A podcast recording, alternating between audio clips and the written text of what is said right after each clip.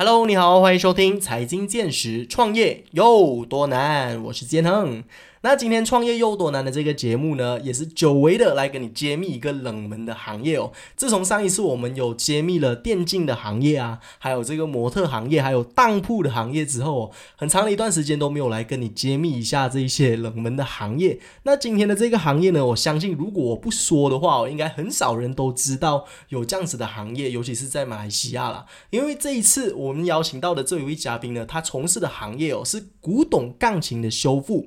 古董钢琴修复师，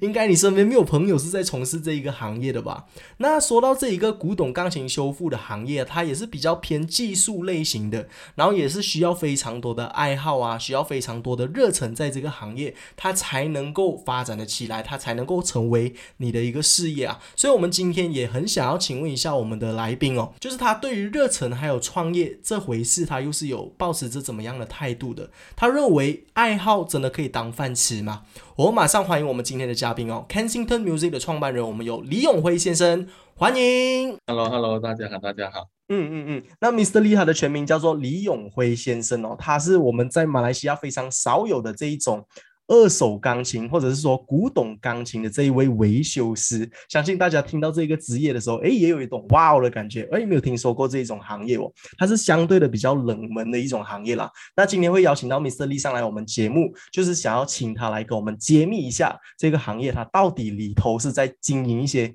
呃什么样的工作的，到底是做什么样的一些业务的。呃，我们可不可以请 Mr. Lee 先跟听众朋友们打声招呼，然后来个简单的自我介绍啊？好的，好的，嗯，各位有内容的观众、听众们，大家好，我是呃，Mr. Lee，我全名是做中文是叫李永辉，呃，我们本身是一家呃，从专业从日本进口钢琴，然后来到马来西亚这里有自己的加工厂，然后翻新再推出去市场。那我们公司有的就不只是呃日本钢琴，那现在也有牵涉到一些就是说呃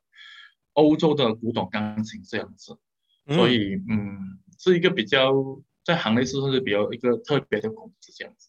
嗯，I see。那呃，之前就是 Mr. Lee 在经营这个呃钢琴古董钢琴维修师的这个行业之前呢，其实你都是在音乐这一块发展的吗？还是你之前有从事过其他的行业？可不可以跟听众朋友们分享一下的呢？哦，这个可以，可以，可以。其实他是这样子的，为什么我会踏入这一行？因为我小时候我们是这种。呃，比较乡下的地方，乡下地方你要学音乐和，呃，他会比较说，你要踏公共的公共的巴士去到比较远的地方，才有这种专业的音乐学院提供你学习机会。啊，那那以前我是因为呃接触到教会，那教会里就有的牧师啊、朋友啊子，他就邀请到你去教会做客，然后可能会教那些音乐器材，比如说吉他、钢琴。啊，我是那时候产生对音乐有个很浓厚的兴趣。然后过后呢，在呃，在十八岁的时候呢，就是呃，经过朋友介绍，然后就是踏入了这一行。然后十八九岁的时候就开始在一个呃，马生的一间的钢琴加工厂里面去当学徒了，就是去学习这样子。嗯，然后在当中，在当中我有曾经嗯换过别的工作。转转折折有呃，在两年的时间有去换过别的工作，但是到最后都是觉得自己最有兴趣的是在钢琴翻新这个行业。嗯，然后大概我在我二十一岁的时候又重新，二十二岁的时候又重新回到这个行业，然后就一直做做到现在，有没有在转换过工作这样子？嗯，I see I see，所以其实就是因为这个。呃，教会的这个契机，然后导致到你对音乐有非常浓厚的兴趣，然后就慢慢的延伸成现在的这个职业了。那你是在经营这个行业，就是踏入这个产业多久以后啊，才会有开始延伸你想要创业的这个念头？当时候为什么你会认为，哎，这个就是正确的决定，现在就是对的时机？为什么会有这样子的一个故事发生的？哦，其实其实我以前。当我还在当学徒的时候，我其实真的是没有想过自己要出来创业的一天。但是因为随着年纪呃慢慢的长大，人会开始哦接触到更多的事与物，然后很多想法会改变。然后我们在工作上，比如说我们之前十八九岁嘛去当这个学徒，那可能我的情况可能是我二十二十三岁、二十四岁的时候，其实是。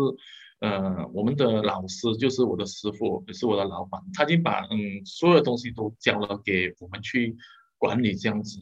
那我觉得，哎，那如果我还要不断的学习的话，是不是说可以呃跟老板学习一下，呃，我们是如何的去啊谈生意啊，如何去跟顾客沟通啊这样子，然后就产生了一个想法，就是哎。我我们在手艺这方面学的，就说呃，所以说差不多了，就是呃，已经算是一个，也是一个师傅级了。那我们选不断的学习，我想，哎，我可不可以说在销这方面，在销售这方面呢，也跟我老板学习一些。然后我大概就是从那个时候开始，就是呃，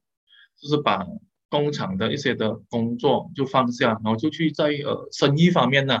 就开始帮我的老板去跑销售啊，去外面摆那种的 road show 啊。学习怎么去跟客人沟通啊？我们怎么去呃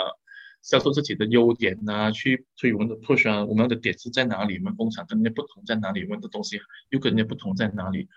然后在一整差不多二十六岁的时候，其实是已经呃蛮有经验了，在这个市场上已经是蛮有经验。那我想一想，呃，毕竟我还是年轻嘛，哦，然后我觉得如果有机会的话，我是尝试一下，就是说呃，就来。自己创个业哈，就是看看能不能啊，从小小开始做起，就像我的旧老板样子，从零开始做起，从一个创业开始做起。那我就想，哎，我我在这个年纪，如果是我在这一行已经有这样子的经验，就是在修理方面呢，我们已经很成熟，然后在呃跟顾客沟通啊、交流方面也是累积了一定的销售的经验这样子。我想，哎，可不可以就趁自己还没有还没有很老很老之前，如果自己啊。我们去尝试一下做一些自己想干的事情，这样，我们就我就跟我的老板沟通好之后，哎，就帮他训练批一些人才，然后顶替我的位置，然后我就说，哎，那那过后我就会啊离开公司去闯一闯这样子，嗯，想到呃去试试看这样子，就就这样子开始的了。其实也没有想太多了，就是敢敢去。嗯嗯嗯嗯。对，所以其实也是要蛮感谢你当时候这位老板，就是他把很多的技术啊都传授给你，然后销售这一方面也一直都带带领你，然后指导你呃自己可以独当一面啊，开自己的公司了。嗯，其实在这个一路上，呃，不不只是我的前老板，我的前老师他们很帮助我，是我在这行内的呃一些前辈的，包括我的师兄那时候，还是呃我一些前辈，他们都呃给了我很多不同的意见，嗯，然后也。给了我很多不同的想法，去呃去刺激我的那个的那个脑力激荡这样子，所以我是觉得蛮感恩的，蛮感恩的啦。然后就是呃就是自己要想好好，然后就自己要做的是什么，要很清楚知道。嗯，我是这个是觉得是蛮蛮好的事情。对。那说到这个钢琴修复这一个行业啊，其实我们一直都蛮好奇，就是你们的业务啊，都是在做哪一方面的？就是因为这个是非常冷门的行业嘛。像你刚刚也有提到说，你们的师傅啊，你们的师兄，就是在行业里头的人，大家可能都是互相认识的。就是可能这个行业在马来西亚，它还是算蛮小的一个圈子。现在基本上在马来西亚，它的市场有多大啊？有多少个人在这个行业里头呃经营这一这一类型的生意？可以请 Mr. Lee 大概的讲解。一下这个产业吗，嗯，如果是从以前我们当学徒的那个时候说起的话，那个时候其实圈子更少，因为什么呢？因为学钢琴的人很少，对吗？对，所以自然的话，呃，这个圈子里面的人朋友们大家都认识的，就基本上可以说是，而且哎啊，表哥是做这行啊，然后表哥的呃的爸爸是做这行啊，嗯，然后嗯谁谁谁的公司的儿子是做这行子。所以那个时候其实，呃，整个圈子很少，每个人都认识的。那个时候，呃，我是觉得那个时候的情况是，那个时候的整个的市场其实是比较呃稳定的，比较稳定开明的。虽然学的人学的钢琴会很多，嗯，但是大家各有各的做，然后都不会说太过的恶性竞争这样子。对。那我们回到现在来看哦，现在人现在人看，嗯，现在年轻人出来打拼，我觉得他们创业的心态跟以前我们那个心态有点不同。然后随着科技的发展，呃，他销售技巧也有点不同。现在呃，整个市场比起以前是大了很多，就是学钢琴的人会越来越多，然后钢琴慢慢的、慢慢的变成好像一个呃，每个家庭都可以负担起的一个乐器。然后这个这个行业就开始多人进来做，然后多人进来做，嗯，当然就是百花齐放，就是会看到很多不同的销售方式，然后很不同，很多公司不同的经营方式，呃，会是很不一样的，这是蛮有趣的地方，蛮有趣的地方。嗯嗯嗯，所以其实你们在修复钢琴的这个业务啊，一般上来说，你们都是从国外去进口一些可能二手的钢琴啊，或者是已经是需要维修的一些钢琴进来马来西亚，然后你们再做出售的工作嘛，就是先呃把它修复了之后，然后在马来西亚再贩售这些国外的钢琴，都是一般都是这样子的操作吗？一般上，一般上，如果是今天我们卖的是日本。二手钢琴的话，那我们的钢琴一定是从日本进口这个集装箱，就是款点的。那来到之后呢，你必须要有，就是你必须要有一个很很熟悉的技术，怎么去从里到外为你的客人去翻新。嗯，翻新出来的钢琴就会有那个品质在里面。对，就是你翻新的，就是你进口的钢琴，可能它是二手钢琴，它可能是一个有一个四十年的琴龄，但是你翻新了之后，它可以继续再用几十年的这个。这个它保用期能够用多久，其实很看那个钢琴翻新技术人员他本身有多熟练，然后他在翻新当中他是怎么去为这个钢琴去翻新，那这个也会造成那个价格呃会有一个价格高低在那里。嗯，就是说你百分之七十翻新的，你百分你翻新了百分之七十，它价格可能是呃一万块，那同一个型号可能只要百分了，它只翻新了百分之五十，那。它就不到一万块，因为它就会放的比较低一点，所以这就是呃，可以解释到为什么很多客人他们去买钢琴的时候，买到日本二手钢琴的时候，同一个型号为什么在市场上会有这么多的不同的价钱？嗯，I see，就是要嗯，大家很很明智的去选择这样子。嗯，了解市场。嗯，OK，那身为一个钢琴修复师，你们的工作的部分、工作的岗位都是在。清理啊，还是怎么样？就是能够大概的再详细的讲一下，你们这个工作的岗位是在负责什么什么部分的吗？如果是在如果是在以前我们当学徒那个年代哈，如果你今天你的兴趣是当一个钢琴修复师，就钢琴的 technician 或者是一个钢琴的调音师，可能你牵涉到的领域只在翻新内部、翻新内部，然后还有做那个声音的调整，就是我们所做的钢琴调音的服务在那边。然后翻新的那个内部，但是我们觉得因为要时代进步嘛，所以那时候呃呃，我刚出来开开工厂的时候，我还有去自己另外再去学习，就是说钢琴的外部它的那种的躯壳，它的玻璃是怎么去的去喷气啊，怎么的上气啊，应该用什么气啊，然后呃，在日本他们原来是怎么做，然后来马来西亚说我们可以怎么做，因为我觉得呃，随着时代进步嘛。那今天公司要有跟别人不一样，是说你有自己的特色在那边，有对特点在那边。我看到我们的前辈他们是比较偏偏向在呃专注研究在呃调音跟那个翻修方面。那去到我那个年代的时候，我就我就说，哎，呃，我觉得我们可以做更多一些，就是在外表上面嗯也特别的去下功夫，就是买个钢琴盒怎么把它弄得像新的一样给顾客，这样去满足大众的要求，这样子。嗯，觉得这个是一个现代的调音师技术人员和一个呃以前的前辈们的调音师一个很大的区别点在哪里？这样子了解了解。这里再想要请问一下，Mr. Lee 的就是，你认为啊，就是自己身为在一个比较冷门的产业，在这里工作或者是在这里发展的话，你认为相对的对你们来说有什么样额外的优势吗？我觉得其实呃。不存在什么优势，可能有人会普遍上认为一个冷门的行业，呃，比较少竞争嘛，对吗？对，是的。可能可能利润会比较高，是不是？嗯嗯啊，但是这个已经是过去式，过去式。因为现在的是，呃，在我们这个行业其实是真正修复的，像我这种开翻新工厂的，其实马来西亚不会超过十间，嗯，但是卖的卖的人很多。卖的人非常的多，卖的人非常的多，因为学的人也很多嘛，所以卖的人也很多，所以基本上，嗯，那种优势已经不在了，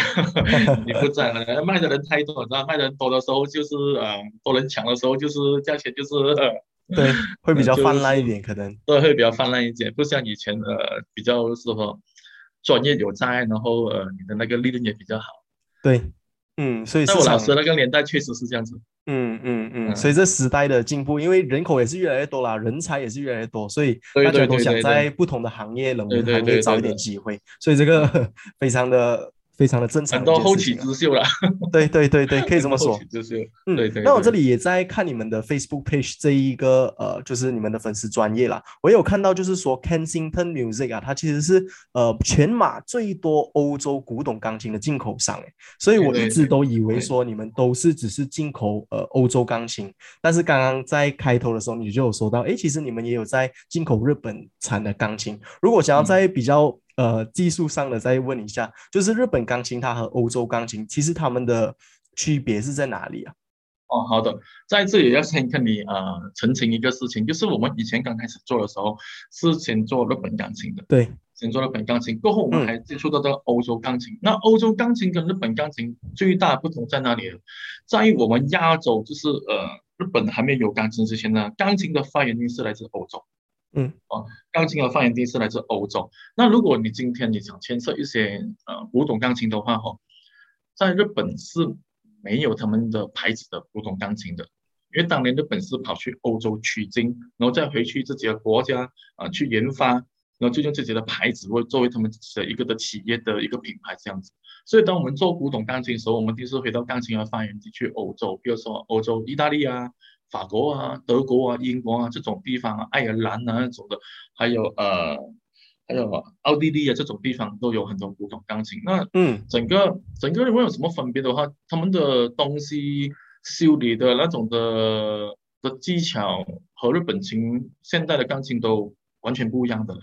嗯，完全不一样啊。它的内部构造不一样吗？还是它弹出来的声音啊那些会不一样？弹出来的声音也不一样，内部构造也不一样，因为他们很多古董钢琴，他们是把握着百多年前的那种技术，所以他们的零件，他们的零件哦也是特别的复杂，会比现代钢琴多很多。我们我跟你说啊，现在钢琴的话，其实都是经过简化的设计，就是呃在百多年前的配置啊演化演化演化，演化到现在钢琴哦，他们是把一些零件都已经嗯简化掉了，所以其实呃当你是一个技术人员的话，你会觉得，当你接触过古董钢琴的话，然后你再去接触回日本的现在的或是亚洲的钢琴的现代钢琴的话，你觉得现代钢琴其实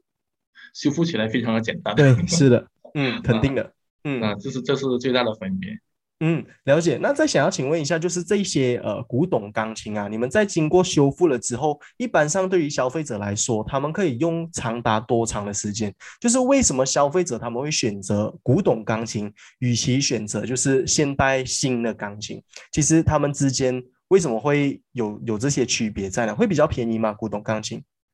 哦，其实其实古董钢琴便宜嘛，呃，那这个这个是一个很相对性的问题了。第一，你要先看你的古董钢琴是来自什么品牌，对，那它的话是不是有个特别意义在那里？可能就说，呃，我们还想上上甚至上有一次，我就是我有个机会，就是我买到一台，我进口到一台，呃，一个英国的爵士爵士哈，他是一个很出名，在英国很出名的作曲家，由英女王。的妈妈啊，去搬这个爵士给他的，然后他有他的人，他人当然是也不在了，然后他在钢琴里面就留下他的签名，然后整台钢琴的状态非常的好。那那如果你遇到那种钢琴的话呢，它的价格其实不会比现代钢琴来的便宜，因为它非常有那个收藏价值。是啊啊，然后呃，我们怎么说呢？古董钢琴它有它自己的存在啊价值在哪里？比如说，今天如果是我们有一个呃六十万的预算，那六十万预算你买一个新钢琴那个牌子的话，它它它可以供应你很多台很多台很多台。但是古董钢琴不是这样子，古董钢琴是我们必须要用好久的时间去找找去寻找。你你找到好有好的古董钢琴，可能它的品质已经是不值得再修复了，那我们会放弃。你要找到有。很好的那个型号，比如说那个型号是啊，曾经是某某某某皇帝哈给过他们这种这个皇家御用的荣耀啊，你的你只能够找到这个古董钢琴品质又好的，然后你还值得去翻修，所以古董钢琴是非常非常的有那个收藏的价值，是非常的珍藏。我甚至可以说，嗯，不一定你有钱就买得到，嗯，所以这是很看运气的，很看运气。然后它的。很珍贵的地方就是说，你可以看到以前人的和那种设计钢琴的用心啊，然后也可以看一下以前的木材呀，以前的钢板它都是精工啊，对不对？发出来的声音丝毫不比现代钢琴来的顺势。嗯，最重要就是说，OK，同一个牌子、同一个型号的钢琴哦，你新的大概是要嗯马币六十万嘛。那古董钢琴如果是在马来西亚我们自己翻修的话，你大概是十多万你就可以买得到了。所以嗯，今天我们卖一个古董钢琴，还是我们买一个钢琴的时候，很看客人的预算，还要找些什么东西之类。所以看在外国一些钢琴家哦，他家里是有一台古董钢琴，那有一台又有个那个现代钢琴，那为什么呢？啊，我先解释一个东西给你们听，这个是很有趣的哦。这是在外国现在已经很流行了。譬如说，我们都知道贝多芬，对不对？对。肖邦我们也知道，对不对？知道。OK。然后那些都是百多年前的人物，对吗？嗯。那百多年前的人物的时候，他们用的钢琴是怎样的？肯定不是现在钢琴这样子的，对不对？嗯。就是我们那种古董钢琴，所以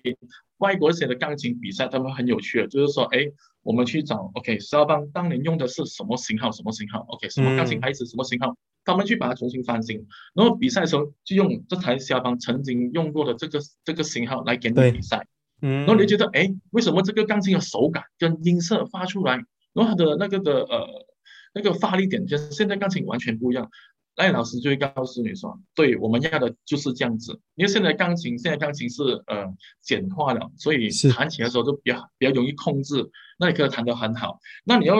那你要回到去，你要体会一下当年那些音乐家他们作曲的时候是在什么情况下写出这首歌，然后他们用的钢琴是怎样的，然后你用回他当时那个钢琴，你又发挥得很好，哇，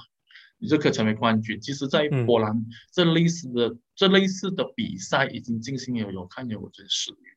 嗯，只是在我们东南亚亚洲会比较少见。对，就是更容易可以把原创的那个特色，再透过这个古董钢琴把它带出来了。对对对对对对，可以可以这么说，这个是一个很有，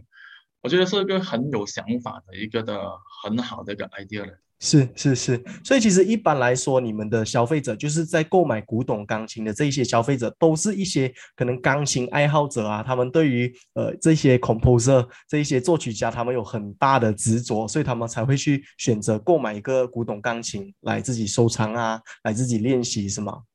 嗯，在马来西亚的话，我遇到的客人嘛，他们都是一些钢琴爱好者啦，然后他们本身也是一些呃。就是对古董比较有兴趣的一些特定人士，那么觉得哎，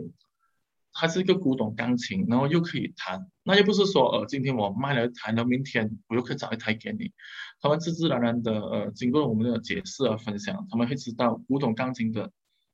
的那个的价值在哪里，所以他们选择哎。既然他们可以负担，他们会考虑说，所以他们考虑说，还买下来这个古董钢琴放在他家里面，然后可能以后就是作为一个装饰品啊，然后是作为一个呃演奏的乐器来讲啊，对他们讲都是一个是非常一个非常棒的东西，非常棒的一个事情。对，因为其实不管是在哪一个产业，不管是什么商品，其实很多有一般就是他们会去特别去找回那些比较旧的啊、古董的一些来收集，就是可能自己对于。呃，这个爱好的非常喜欢，然后你代替不了现代的那一种、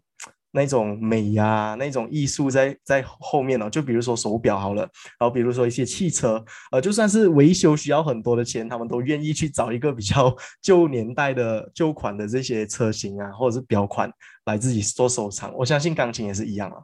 对呀，我我在我们的一个技术翻新人员来说的话，其实，嗯，现在钢琴有现在钢琴的好了。那我觉得，呃，古董钢琴也是有它不可取代的地位在哪里？对，所以，呃，为什么在外国和呃流行了很多年，就是有它的原因。嗯嗯，I see。那除了就是修复古董钢琴这一个呃产业之外啊，就是你们在 Kensington Music 还有没有什么呃，还有没有提供其他的一些服务？呃，是除了这个之外，来吸引到更多其他的消费者的？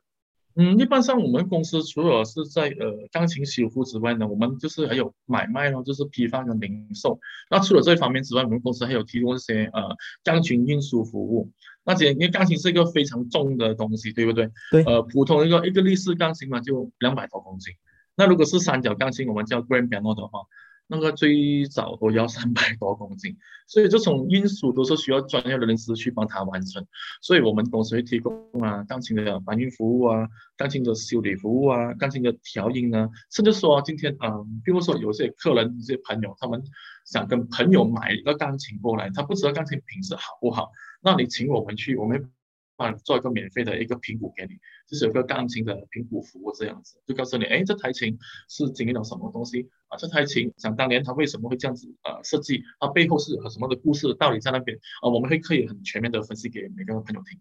嗯，这都是来自多年的经验的，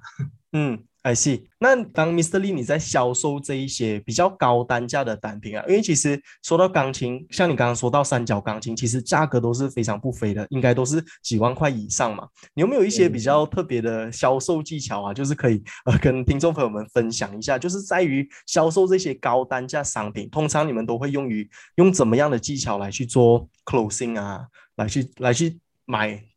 呃完成这个交易的？其实。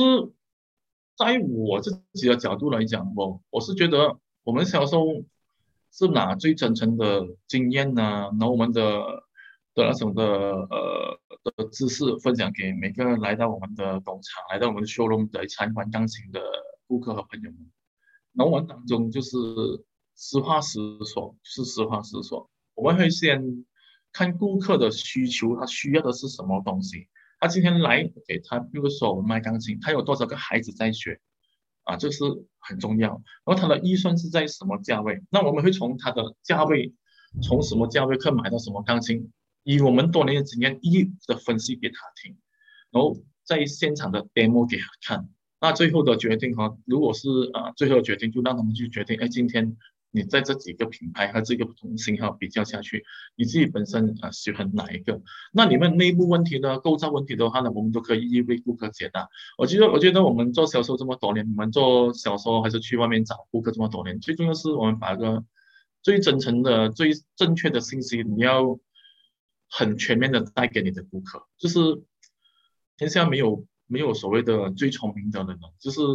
天下者就是我觉得是缺一些。很坦诚的，嗯，很坦诚、比较真诚的人，比较老实、比较实在的人，这样子。我觉得每次我时常跟我顾客分享我们对于钢琴的知识，然后我们刚翻新钢琴的坚持的时候，我的顾客都会，嗯，就是给我 feedback，给我们的 feedback，就是他会很开心，就是说，哎，丽，我好高兴可以认识到你，因为他没有立刻下决定购买，但是他们是跟我说，哎，丽，我真的是很高兴认识到你，因为当我们去跟顾客呃分享这些的时候，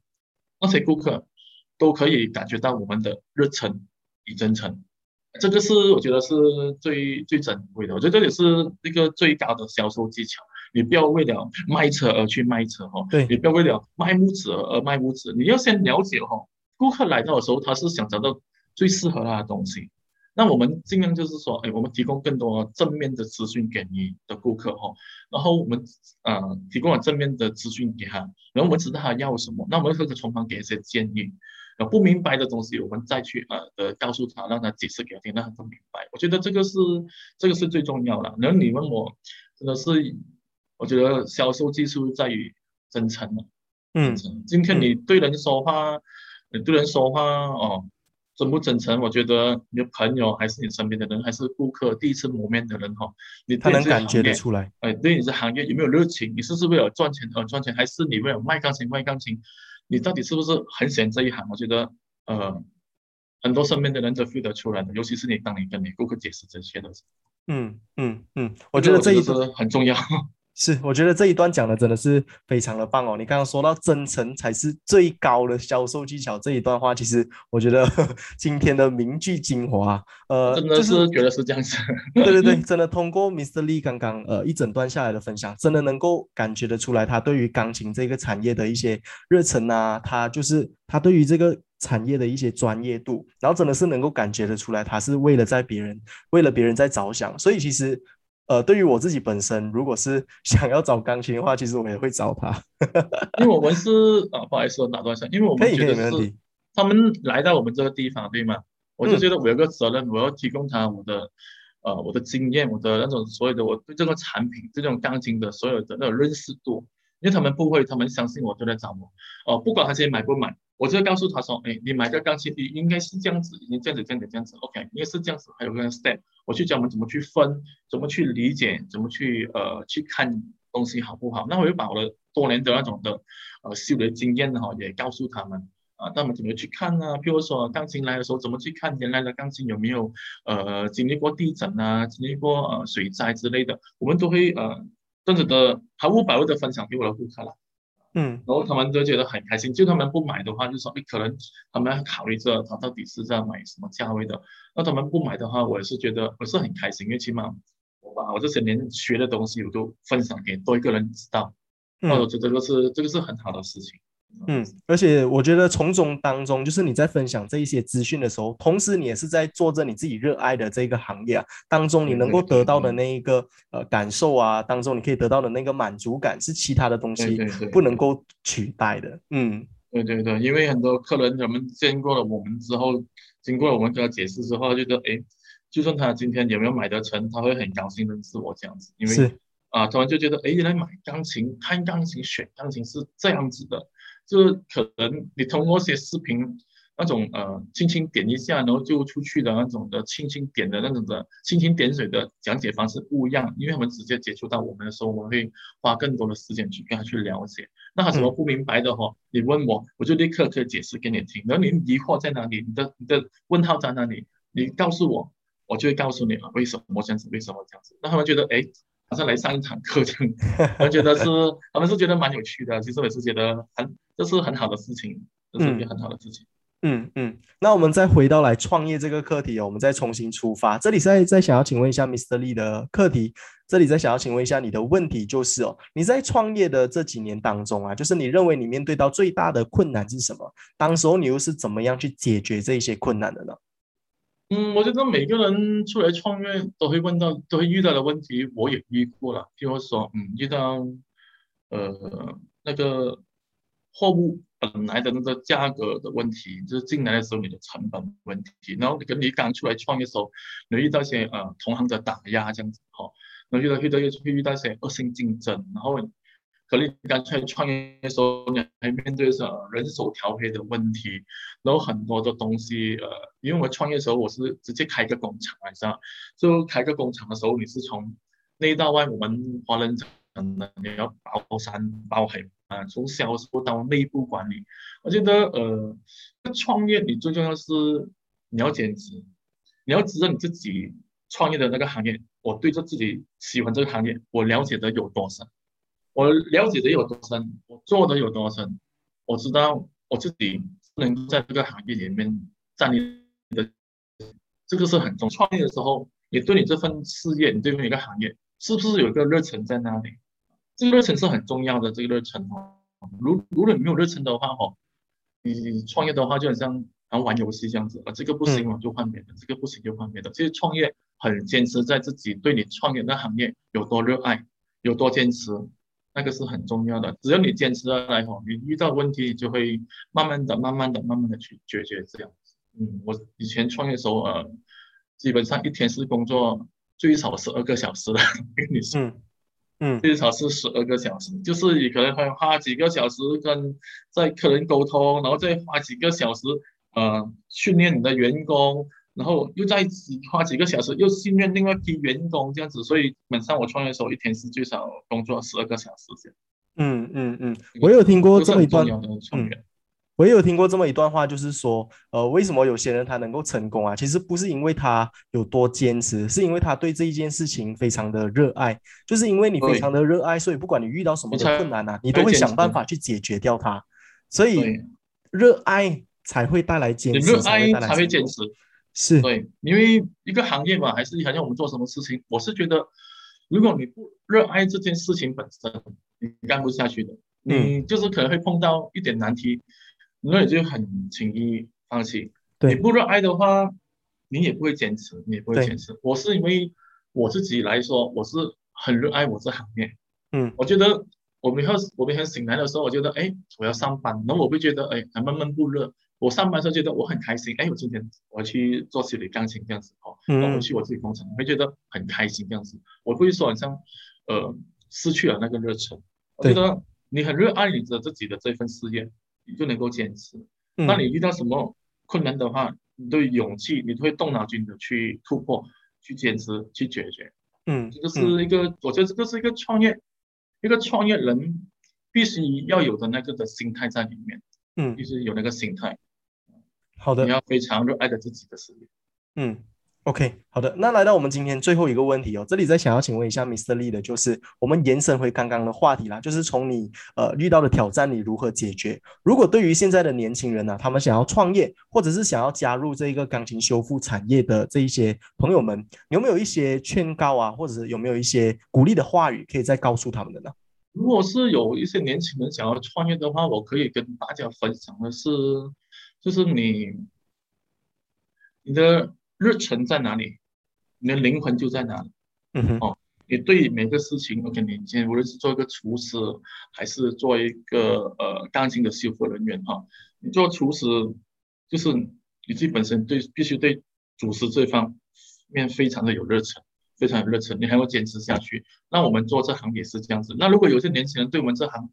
有兴趣的话，你必须要告诉你自己，你是不是真是对音乐很有兴趣，像我们想当年这样子啊？你千万不要觉得哦，卖钢琴啊，一台啊，好几，所以好几万块啊，然后啊，可能做钢琴行业，卖钢琴行业很容易赚到钱啊，那你就大大错特错哦。你必须是要告诉自己，在这行是不是很有热忱，才能够在这里做下去。嗯嗯嗯，因为不管怎么样，就是在创业的途中啊，肯定是会遇到很多的困难。像有一些困难是我们完全没有办法去应付的，可能像是疫情这种重大的打击啊，其实对于钢琴这个产业也是有受到很大的影响的。那你能不能够就是保持着这一个热忱，在遇到这些大的困难的时候，做出一些适当的改变啊？或者是说，呃，有一些额外的创新啊，才能够把你的这个创业的路走得漂亮，走得精彩啊。所以我认为热忱这个东西真的是非常的重要。我觉得 Mr. Lee 分享的真的是太棒了。那个还可以跟大家分享的话，可以，好的，你说。就是，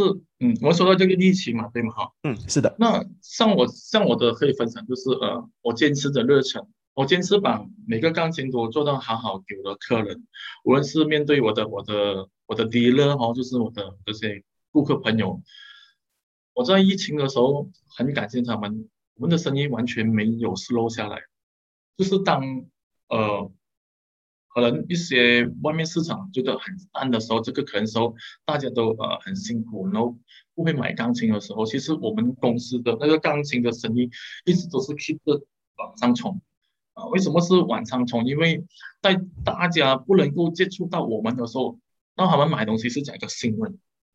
这个新闻，所以他们就觉得，哎，我可以相信阿里阿里的东西哦，可以相信阿里的人，我可以相信阿里产品。其实那个就是我觉得，就是我们坚持下来，这个做好品质，做好自己。受到疫情这个考验来到时候啊，对不对？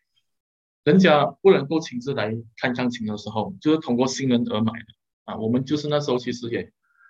生意也很好，就是往上冲那个时候，我觉得这个是一个。很好的现象，就是你平时，我觉得这个是我们平时累积下来的人脉，还有就是我们的付出，